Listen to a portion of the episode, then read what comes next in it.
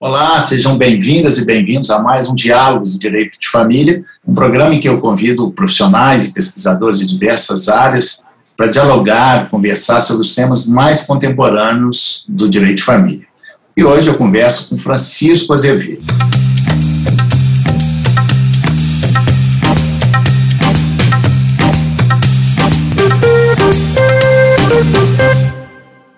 Romancista, dramaturgo, roteirista, poeta, ex-diplomata brasileiro e autor do best-seller O Arroz de Palma, que foi lançado em 2008 e cujo romance já atingiu a marca de mais de 100 mil exemplares vendidos e foi traduzido para mais de 13 línguas estrangeiras.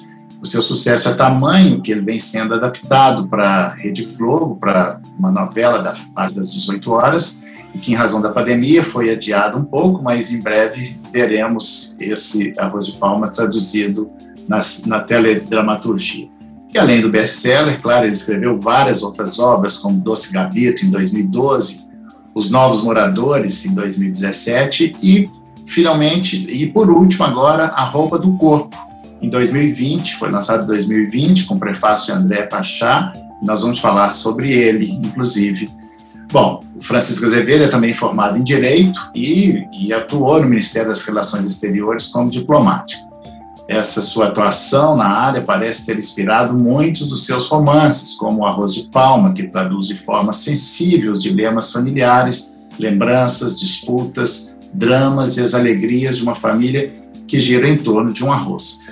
Espero que essa conversa instigue e inspire vocês. Bom, Francisco, muito obrigado por ter aceitado esse convite. É uma honra enorme, uma honra muito grande estar conversando com você aqui, que eu já o conhecia pelos seus livros, é, e agora estar conversando com você aqui, já conhecia também das entrevistas à revista do IBDFAN, e, e aqui nós vamos falar sobre esses seus livros, sobre a forma de fazer literatura e essa conexão com o direito, que é o que, no, que me inspira aqui, né? Eu já o citei várias vezes e, e vamos falar sobre isso, mas muito obrigado por, pelo convite, Francisco.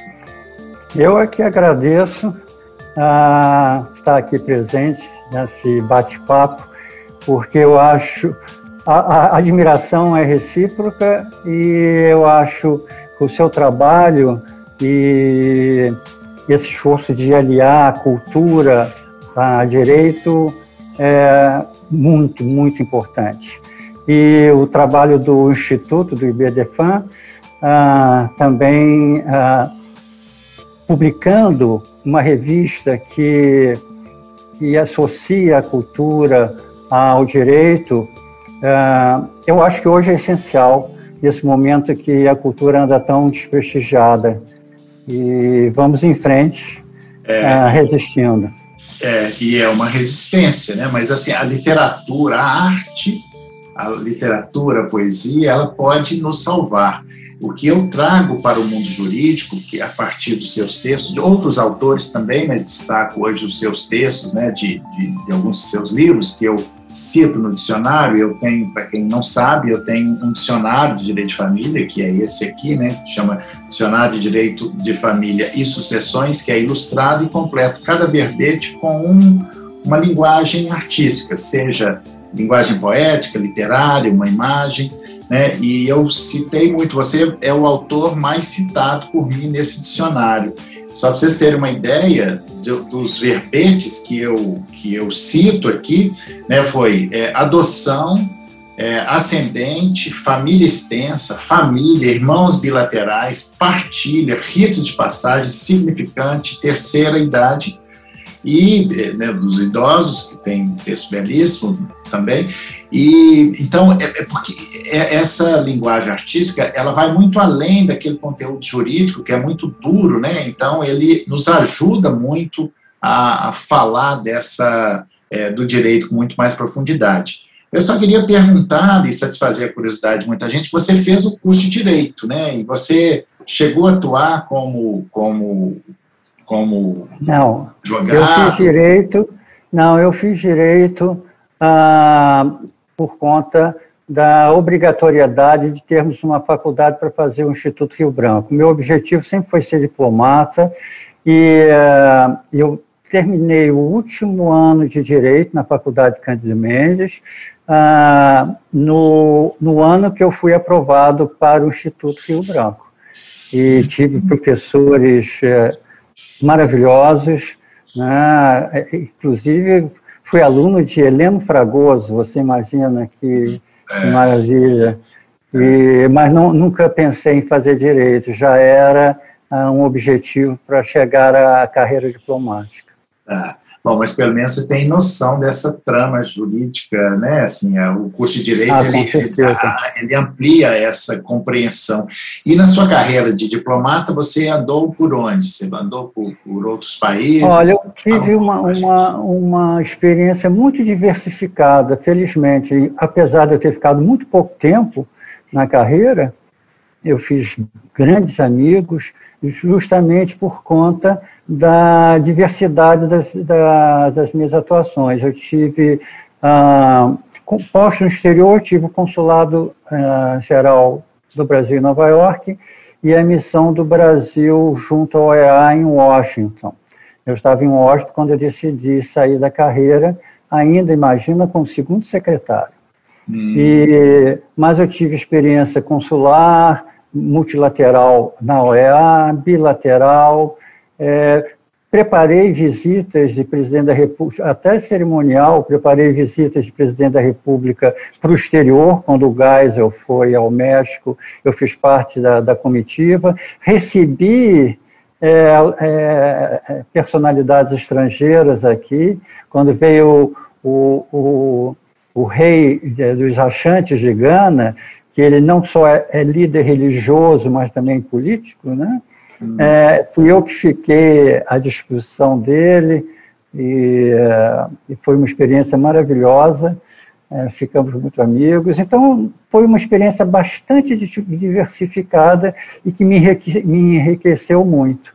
Pois é, eu imagino... quando eu saí do Itamaraty, eu saí com um espírito de gratidão muito grande, porque o Itamaraty me abriu muitas portas e continua abrindo até hoje. Pois é, e eu imagino que isso tenha ajudado bastante né, a, nessa inspiração né, de todos os seus livros, isso deve ter ampliado sua, sua compreensão, seu universo. Mas tem uma pergunta que é que o Gilberto Gil e Caetano Veloso, né, que já é, falando de música, né, não sei se você conhece aquela música assim, de onde vem o baião? vem debaixo do barro do chão, né? E a literatura, de onde saem essas ideias fantásticas suas, né? Como, por exemplo, no Arroz de Palma, que fala de família, que fala é, que tem tantas conexões, com, de, onde, de onde sai essa, de onde sai isso, né? Assim, né? o Gilberto Gil fala que a moça é baião debaixo do barro do chão, mas da literatura, como é que você poderia dizer, de onde se arruma essa inspiração, de onde sai isso? Olha, a, a inspiração é algo muito difícil da gente definir, não é? A gente, não sei se é algo que vem de fora para dentro, se é de dentro para fora, do inconsciente. Então, eu acho que seria muito pretensioso da minha parte é, definir é, a inspiração. O que eu posso dizer é que eu não, uh, eu não, não tenho método para escrever, eu não faço roteiro nenhum. É, capítulo puxa capítulo, e as coisas vão se desenvolvendo a, a partir das, da, da, da, da, própria história. Então, por isso, é, eu, eu não vejo os, os personagens como marionetes que eu possa que eu possa dizer faça assim ou faça assado. Eles têm vida própria e eles é que vão ah, definindo o rumo da história. E, e, e eu acho, ah, a meu ver, eu já disse isso em outras entrevistas, porque essa pergunta é mais ou menos recorrente. Ah, é? é? eu, eu, eu não sei os outros autores, mas eu não me considero criador de coisa alguma. Eu acho que eu sou o traço de união entre seres que habitam universos paralelos e essa realidade. Então, ah, seria, não, não tem nada de, de, uma visão espiritual aí, não. É, sim, é, sim. Não estou querendo dar uma visão religiosa, é por isso que eu digo, não sei de onde vem isso. Né? É, eu vejo, assim, um triângulo amoroso que não se desfaz, que é a personagem, o autor e o leitor. Né? São três vértices de um, de um triângulo que são igualmente importantes e não se desfazem. Então, como isso se desenvolve, eu não tenho ideia, uh, Rodrigo. É, é uma coisa que vem naturalmente. É, mas eu acho que talvez essa pergunta ela fique mesmo com a gente, assim, de onde vem isso, né? Que essa pergunta é para ficar a pergunta mesmo, talvez não tenha resposta. Acho que aí tem um encontro com a psicanálise, no sentido do inconsciente, porque brota alguma coisa que nem a gente sabe, né? O inconsciente é assim, a gente faz coisas que a gente nem sabe. O fato é que o personagem vai surgindo, né? Os personagens. Eu posso te dar, para enriquecer um pouco mais a, a questão, eu posso lhe dizer que às vezes vêm informações de madrugada, não é? Eu, por exemplo, no Doce Gabito, eu já estava no quinto capítulo, mais ou menos no início, e de madrugada me veio um parágrafo. Eu anotei de madrugada, eu não ligo o computador. Aí eu fui à mão, escrevi aquele parágrafo e a informação que veio assim, você tem que começar o, o romance com esse parágrafo. No dia seguinte de manhã, eu li o parágrafo e vi que o parágrafo era bom. Você sabe que eu tive que escrever quatro capítulos. O que era o capítulo inicial passou a ser o quinto capítulo para eu poder começar o livro com esse uh, parágrafo que me veio. Então, como é que isso acontece? Da onde é, que vem isso? É, é, é, é? tem, é, não sei se são insights, mas, bom, enfim, o importante é que isso é uma, uma instigação, né? Como o Gilberto Gil falou, de onde, de onde que vem né, o baião? Né? Acho essa definição interessante, vem debaixo do barco chão, né? É mais ou menos por aí. Mas vamos falar desse seu último livro, né? Que depois aqui é o, A Roupa do Corpo, que com o prefácio da Andréia, eu grifei aqui alguns trechos que eu queria comentar com você, e não sei se se, se, você poderia comentar alguma essa parte que eu vou falar, porque ela tem a ver com um aspecto muito importante do direito, uma atual discussão do direito de família que o STF está enfrentando, que é a discussão das famílias simultâneas, das relações simultâneas, né, que a lei ainda chama de concubinato. Em alguns trechos aqui, e é esse que eu vou destacar, você fala disso com uma leveza, com uma poesia, com uma coisa que, que eu acho que está muito à frente do direito. Né? Os ministros do STF, antes de julgar, eles deveriam ler isso aqui que você escreveu, que talvez eles não fariam um julgamento moral das recentes decisões que tivemos no STF sobre uniões simultâneas, que eles chamam ainda de concubinato, e que acaba sendo um julgamento moral. E vejo também que nesse livro, no, no, na Roupa do Corpo, você traz personagens do Arroz de Palma, né? Achei isso muito interessante. Alguns personagens vêm para esse livro também. Então. Mas eu vou, vou ler aqui um trechinho que está na página 221, que chama Estradas e Desvios. Esse você vai lembrar. Alguns outros que eu vou ler, eu quase já decorei, mas esse aqui não decorei ainda, que é essa. Estrada, é, chama Estradas e Desvios. Estrada vicinal é o que Lorena se torna em minha vida. Helena, sem dúvida, a estrada principal. Duas estradas que seguem na mesma direção, mas por vias diferentes. Preciso de uma e de outra, das diferentes paisagens que me oferecem, diferentes velocidades, experiências, sinalizações, paragens. Estradas que me convidam à entrega por inteiro, porque, por amor e gratidão a elas, não me divido, me desdobro.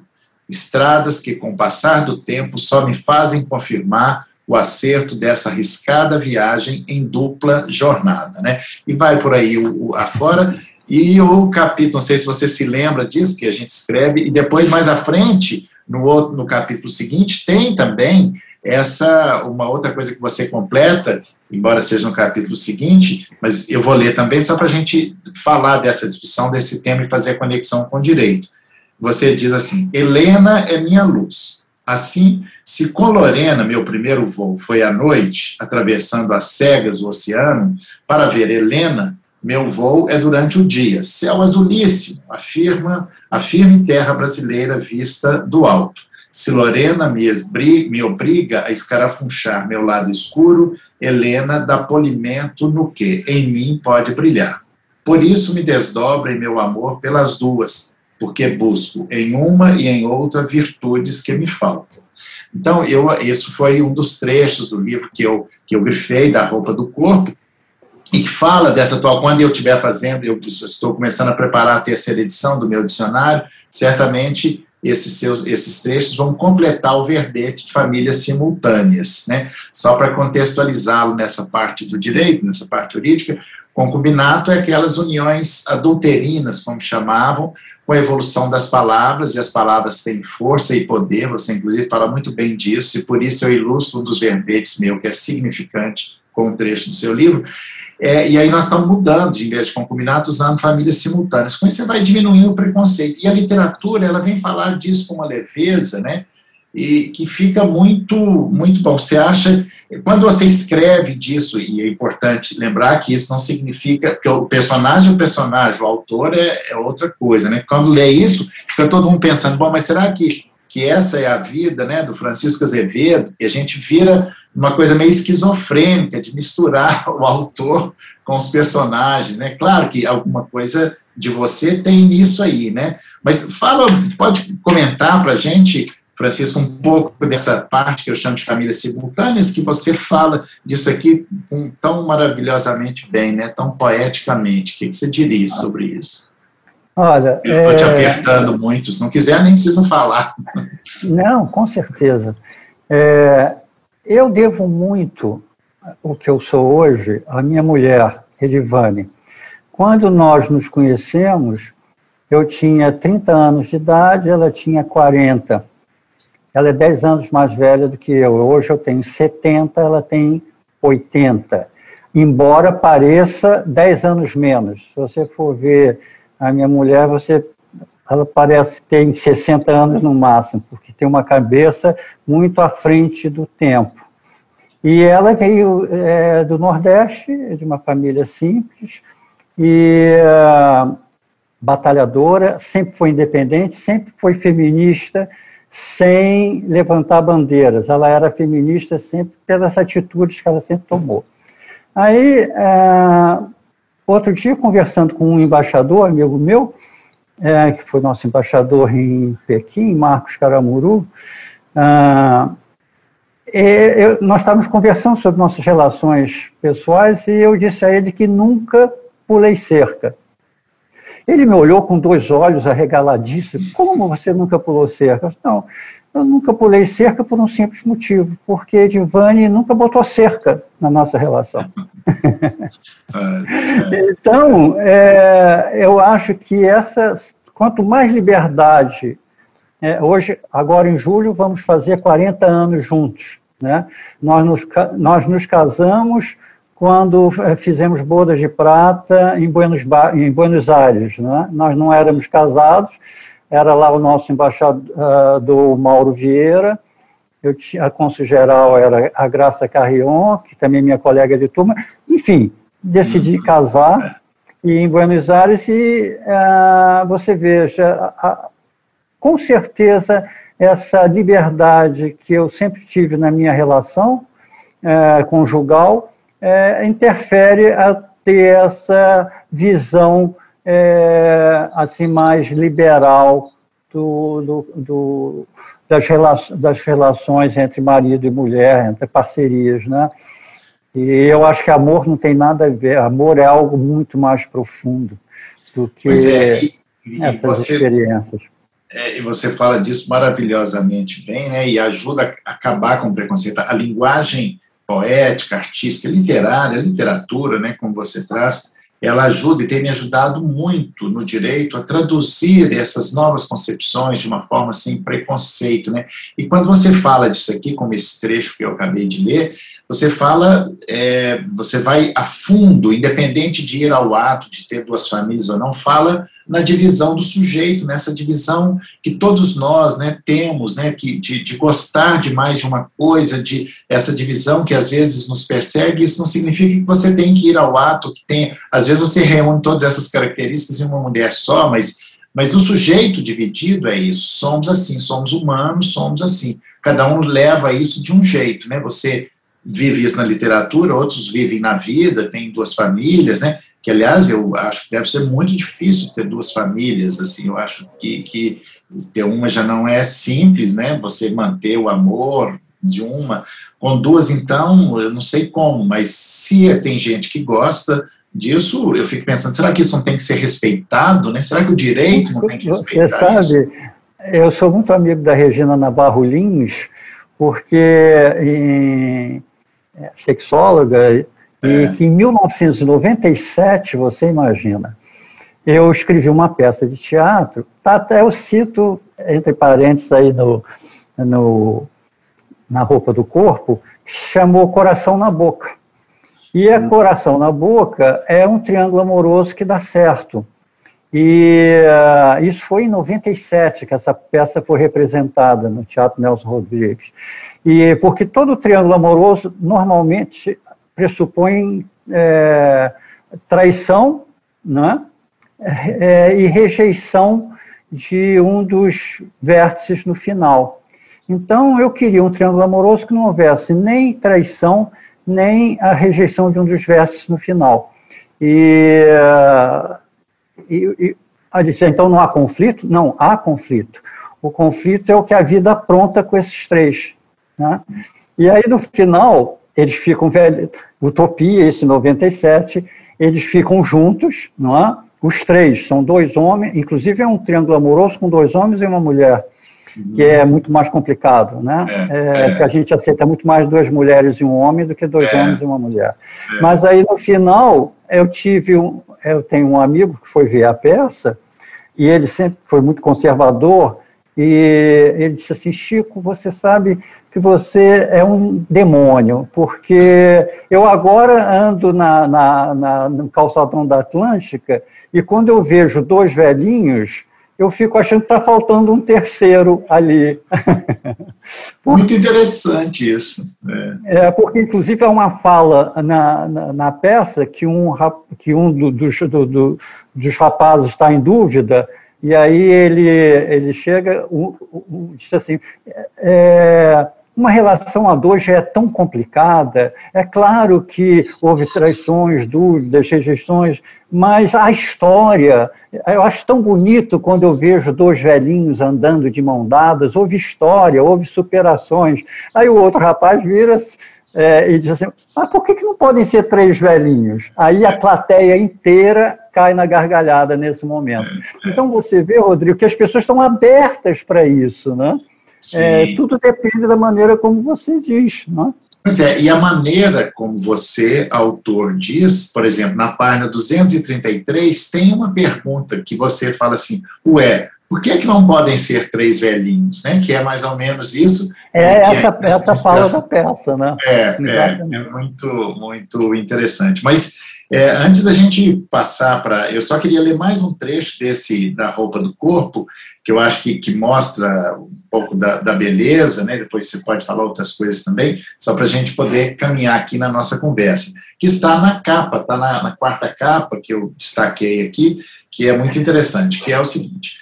Papai era um homem de bons modos, mas não abotoava a camisa. Mamãe o censurava por andar daquele jeito descomposto, e a resposta que eu vi era sempre a mesma. Botão é que nem filho, não se prende em casa. Maldade. Além do mais, é saudável manter o peito exposto, aberto, e o coração ventilado. Mamãe desdenhava. Filosofia de bolso, falação barata, para embaraçá-lo, perguntava se a regra se aplicava às mulheres. Ele se, ele se ria e lhe dava beijo demorado de tirar o fôlego. Era claro que se aplicava. O mundo seria bem melhor e mais belo se elas também se desabotoassem, né? Então, assim, é muito, muito legal isso, e a roupa do corpo é isso, assim, muito... Você gostaria de falar alguma coisa mais da roupa do corpo? Que nós vamos falar agora, assim que terminar, a gente vai falar um pouco do arroz de palma, que é inevitável, né? Vamos falar do arroz de palma, embora muito já tenha se falado dele, mas esse é o livro que está sendo, que acabou de ser lançado pelo Francisco Azevedo, A Roupa do Corpo, né? Então, que é muito é, essa essa ideia, veja como a linguagem literária ela, ela é libertadora, né? Assim, muito legal isso, né? Essa parte destacada aqui que está na quarta capa, né? Francisco? Eu acho, é, a ideia que veio, porque ah, sempre quando eu começo um romance, tem algo que impulsiona. E esse romance foi a roupa, né, que eu acho que o mistério da, da vida, eu digo isso em algum momento no romance, o mistério da vida, a meu ver, está muito ligado ao mistério das roupas. Né? Você é, é, a, a, a roupa, as roupas são quase existências que você incorpora ao, ao seu próprio corpo, né? É, se você e você interage muito com as pessoas de acordo com a roupa que você está vestindo e com a roupa que, que elas estão vestindo. Né? Então, isso é, é impressionante. E é, se você vê um gari na rua, né, limpando, você olha, ele está com aquela roupa de gari, antes de qualquer, você não sabe se ele é um bom, se ele é um bom uh, pai, se ele é solteiro, se ele é de extrema direita, de esquerda, se é evangélico, se é ateu. Ele ali ele é um gari. Entende? É. Então é a primeira A roupa o identifica, né? A roupa o identifica. Assim, se você está com a camisa do Botafogo ou do Flamengo, antes de qualquer coisa, você é um torcedor daquele clube, não é? é então, como é. a roupa é importante, como ela, eu também digo isso em algum momento do livro, né, que o mundo será melhor quando o, o, o, o jaleco do professor e o uniforme do gari inspirarem o mesmo respeito que a farda do militar e a toga do juiz. Né? É, então, é. eu acho que é, a roupa é, é, um elemento muito misterioso da nossa existência. É, a roupa é uma linguagem, né? A roupa é uma linguagem. É uma linguagem. É, uma linguagem. E, e para a gente voltar só para aquele, para aquela pergunta que você me fez anteriormente, que eu digo da liberdade dos personagens, da onde vem a criação, né? No segundo capítulo do livro, né, é, eu digo que o, Fiapo fala que é, ele descobriria a missão dele no mundo é, de acordo com o figurino que ele fosse vestir. E que esse figurino não seria nem as roupas que a mãe fazia como costureira, nem aquela roupa do trabalho informal dos, do pai com os pescadores. Ele dizia, mas eu sei que é o meu meu figurino é que vai me dizer, o, o, me dar sentido à vida. Esse ator, ou ele ia vestir um, um, um, figurino de uma peça que ia torná-lo famoso, depois ele se torna autor, eu vejo, não, não é por aí. Então, é, Rodrigo, eu só, fui, só vou descobrir qual é esse figurino, faltando dois capítulos para terminar o livro, quando é, vem a pandemia e eu descubro que eu tenho que escrever sobre a pandemia, e aí o figurino, está no último parágrafo do livro, o figurino que o torna melhor é aquele que, que ele vai para o hospital para ajudar na, na, como voluntário a tratar dos doentes, e é uma bata de plástico, a touca de plástico, a máscara de plástico, aquele figurino figurino barato é que dá sentido a ele, ao cuidar do outro, quando ele abraça a Gabriela e chega a essa conclusão. Então, o figurino que dá sentido à vida dele é aquele figurino em que ele não se dedica, foi posto para se dedicar ao outro.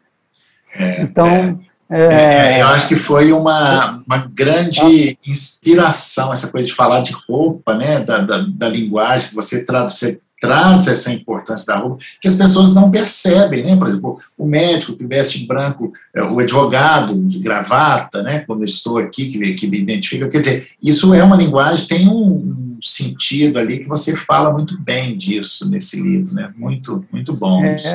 E, e, a parte daquele médico é, é, é, que era neurocirurgião que fica em coma numa cama, né? Então é, quando ele trata, né, a roupa dele é uma camisola, aquele homem que seduziu tantas mulheres, deve ter sido seduzido também, que era brilhante, de repente, com, né, é, é, tem um, um, problema neurológico e fica em cima de uma cama, e a roupa dele é uma camisola uma branca para é, facilitar é. a higiene e tudo. É. Então, sempre eu procuro levar alguma coisa de roupa para o romance, como as roupas influenciam.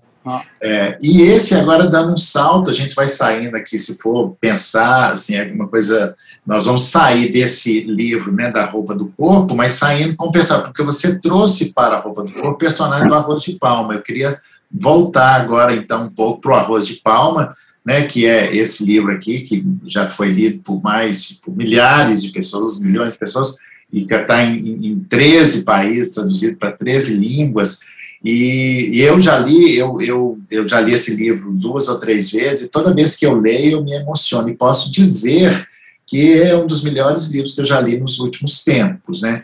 Porque ele, não só por essa conexão, que eu fui pescar vários elementos para trazer para o direito, para me ajudar a entender o direito, mas é porque ele realmente é muito, é, é, é foi, ele, ele toca muito. Ele foi escrito em 2008, né? E assim, de onde que veio essa ideia do arroz de palma, assim, como é que isso é real? Você pode dizer isso? Porque às vezes tem alguns segredos que pode dizer, né? Assim, o que, que é, o arroz de palma existe? De onde surgiu isso, Francisco? Esse, esse veio por um caminho completamente diferente. Antes de eu ser romancista, eu escrevia peças de teatro.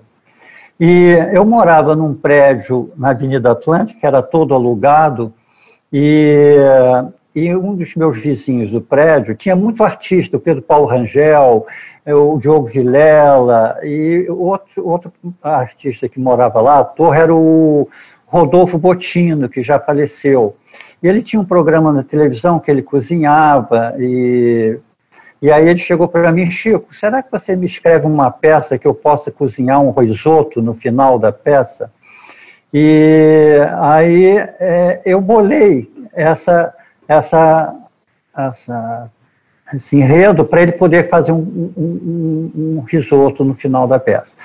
E eram só duas gerações, era a geração da Palma, do José Custódio e da Maria Romana, e dos filhos, do Antônio, Nicolau, Leonor e né, Joaquim. Então, é, assim mesmo, Rodrigo, você vê a diferença do teatro para o romance. Né? No teatro, você, o teatro me deu muita disciplina, porque você tem que pensar muito em custos de produção, em números de atores.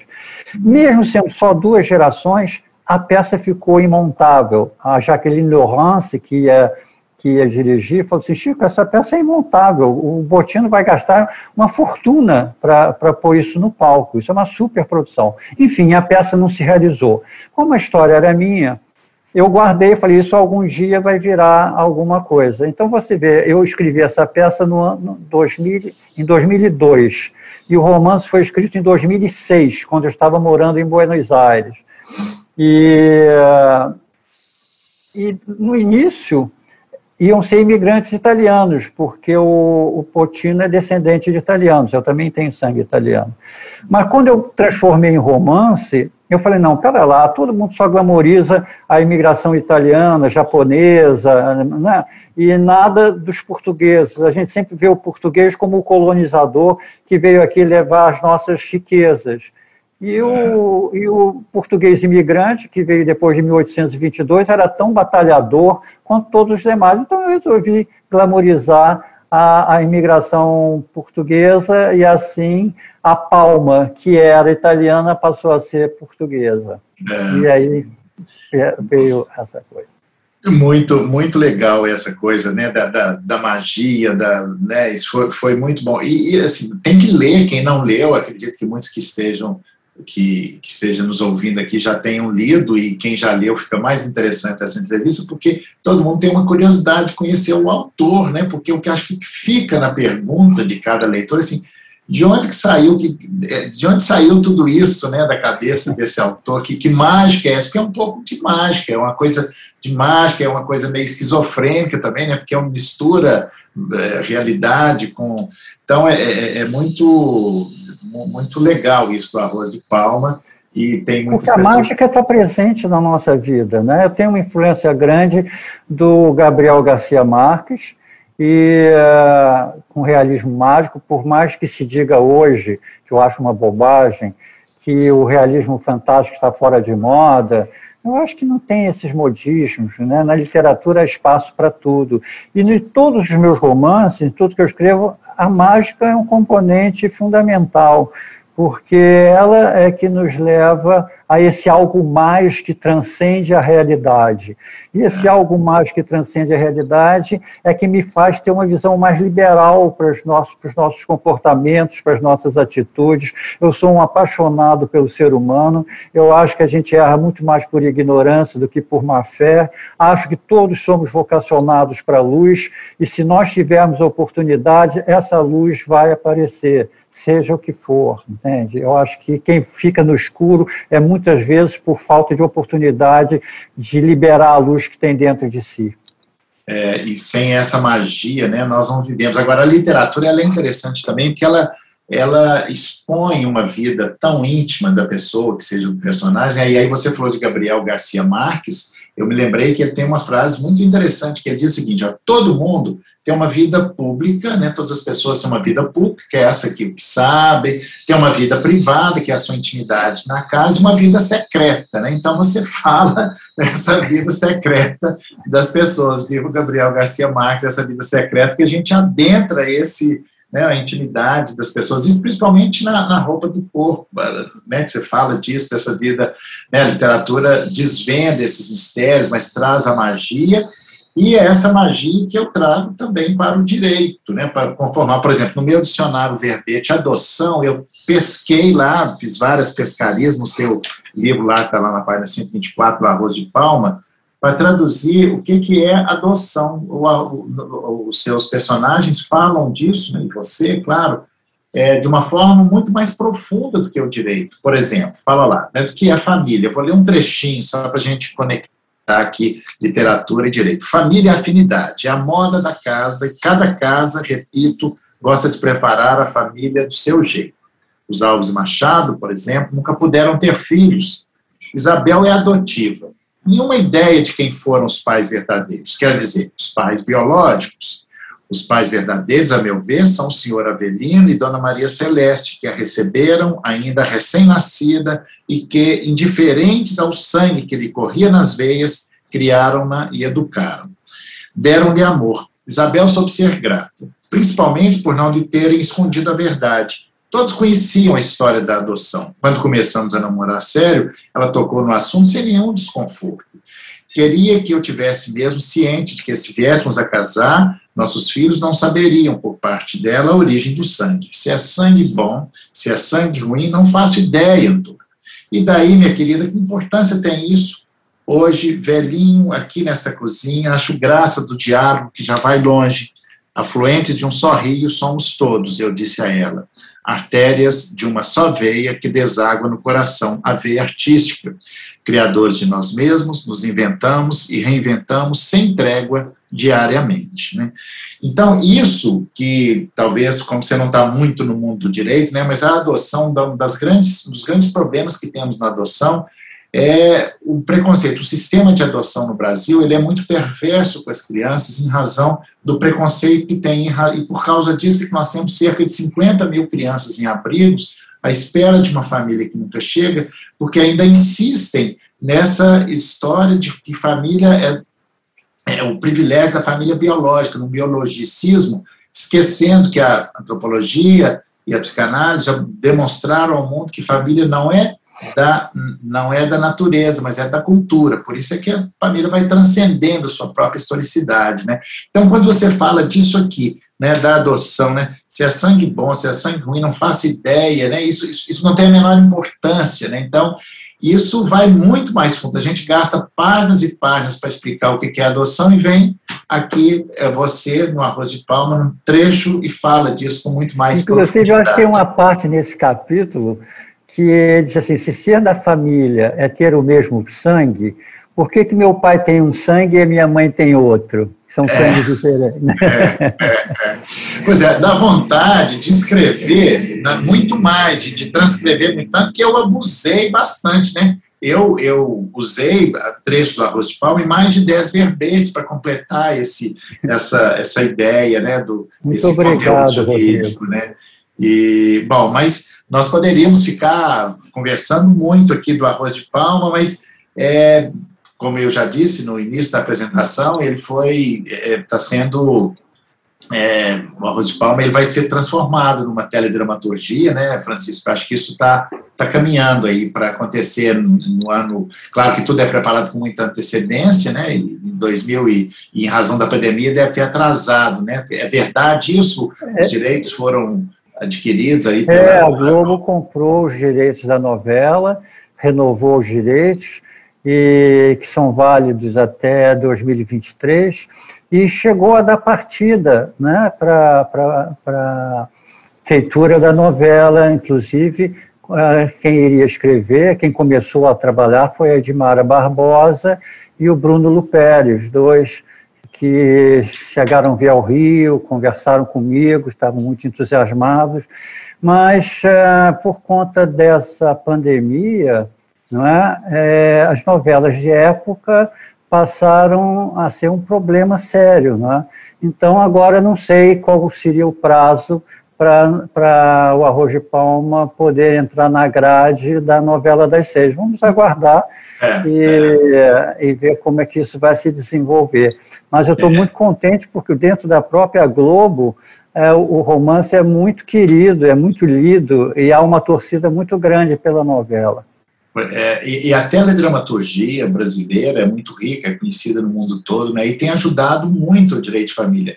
E eu mesmo, de vez em quando, eu dou uma, uma consultoria para os, os roteiros lá, porque eles são muito cuidadosos com, com a parte técnica, né? Então, essa parte jurídica, de vez em quando, eu, eu sou consultado para poder dar opinião ali, e aí eu vejo assim, como eles são é, profissionais nesse assunto, por isso que às vezes demora tanto, né? Eles são muito, muito bons. E, e o Arroz de Palma tem um complicador adicional para adaptação, que ela, na realidade, ela não é uma novela de época, ela é uma novela de épocas. Você vê que a história começa em, mil, em 1908 acaba em 2008.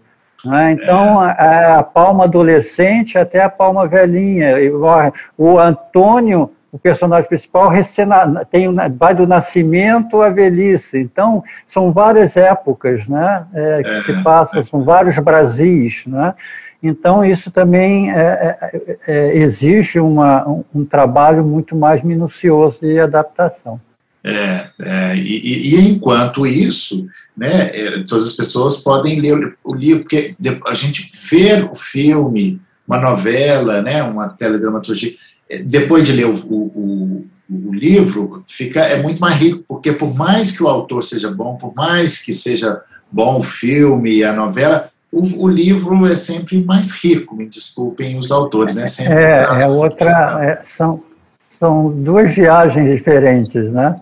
São é. duas estradas, uma vicinal e a outra principal, e a gente vai, pode, de repente, ir pelas duas com emoções diferentes. Né? É, é.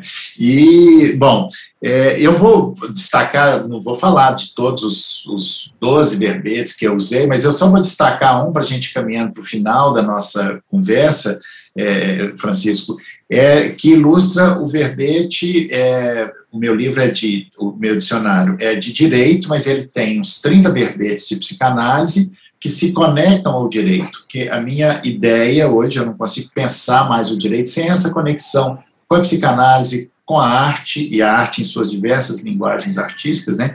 E, no caso aqui, estão falando da literatura, e aí tem um verbete que chama, que é significante, que é uma expressão criada por que o Lacan explorou muito na, na, nos seus conceitos psicanalíticos e que é, ele diz que, então eu vou ler aqui o que que você diz sobre, que acho que você fala melhor do que do que a psicanálise, do que é o direito, né? Não sei se você se lembra.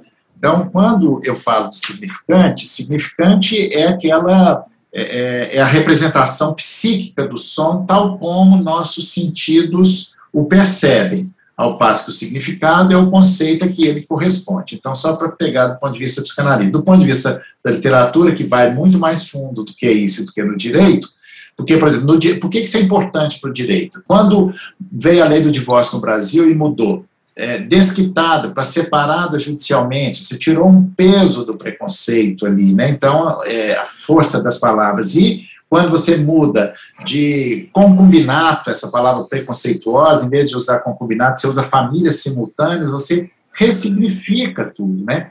Então, vamos ver o que você falou sobre isso para ilustrar esse verbete aqui que eu separei do arroz de palma, que é o seguinte: palavra mete medo, assusta.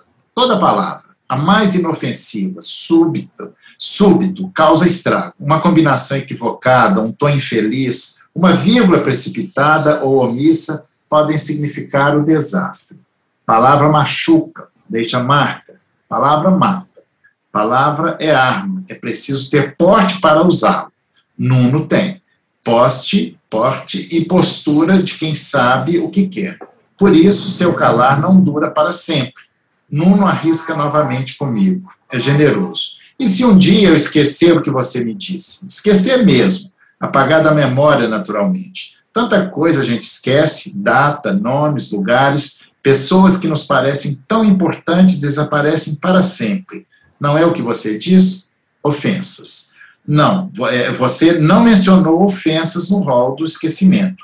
Ofensas também, algumas. Né? E vai por aí afora, ou seja, você destaca ali, né? você fala, e isso é o que é impressionante da literatura, dessa coisa que vem de dentro aí, que, desse mistério que não sabe de onde, e que vai tão profundo, que você falou da força das palavras, você falou do significante, que é uma coisa que, que a psicanálise fala disso, tenta explicar isso, e você vem com essa linguagem simples, né, e falar assim da força das palavras, porque as palavras têm força e poder. E isso no direito atualmente é muito importante. Nós temos ressignificado, mudado muitas palavras. O direito de família tem um novo vocabulário, né? então entender isso é muito importante. E assim, eu sou toda vez que eu leio isso, toda vez que eu olho para esse livro que eu dou, já dei para milhares, centenas, dezenas de pessoas, eu agradeço muito né, por você, por alguém ter escrito esse livro, por você, Francisco, ter, ter escrito esse livro, assim, né? Muito, Muito obrigado bom. Pela, por suas palavras. Inclusive, aí a carreira diplomática também me influenciou bastante, porque é, é uma carreira como direito, né, é, que dá muito valor à, palavra. A, a, palavra na diplomacia é fundamental eh, nos, nos acordos né, internacionais. Então, uma, o abrandamento ou agravamento né, é sempre é a palavra que dita né, o sucesso ou o fracasso de uma negociação.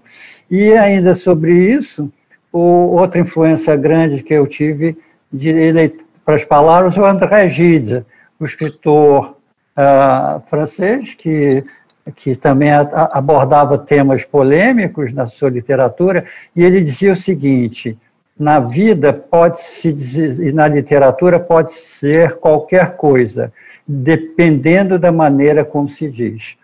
Então, é, a gente pode dizer qualquer coisa, é. é, mas o sucesso ou o fracasso do que você vai dizer vai depender da maneira como você diz. É, né? é. Isso é importantíssimo. É, e você diz isso muito bem. Você fala de assuntos, voltando para a roupa do corpo, né? Fala nesse assunto, dessa divisão, de uma maneira tão suave, tão bonita, tão leve, que fica tudo natural, né? Faz as coisas ficarem naturais como deveriam ser, né, Francisco? No Arroz de Palma tem aquela cena em que uh, o Antônio trai o irmão com a cunhada, que, aliás, é o, o, o trecho em que mais incomoda as leitoras mais os leitores mais conservadores, né? Então, é, tem uma amiga da minha mulher que disse assim, ah, Divane, eu fiquei tão decepcionada com o Antônio na, quando ele, ele trai a Isabel com a cunhada, mas acontece que o Chico diz aquilo de uma maneira tão suave, tão natural, que a gente acaba é, aceitando aquela aquela pulada do, do Antônio. Então, eu acho que é isso. A, a, a, missão da gente, eu acho, do advogado, do diplomata, do escritor, é, dizer, é, é transgredir no, no, bom sentido, né? É, transgredir no sentido de ir além e não de desobedecer a um regulamento. É. Então, eu acho que é isso. A gente tem que, com, do, com doçura, com delicadeza, a gente consegue é. É, resultados melhores. É.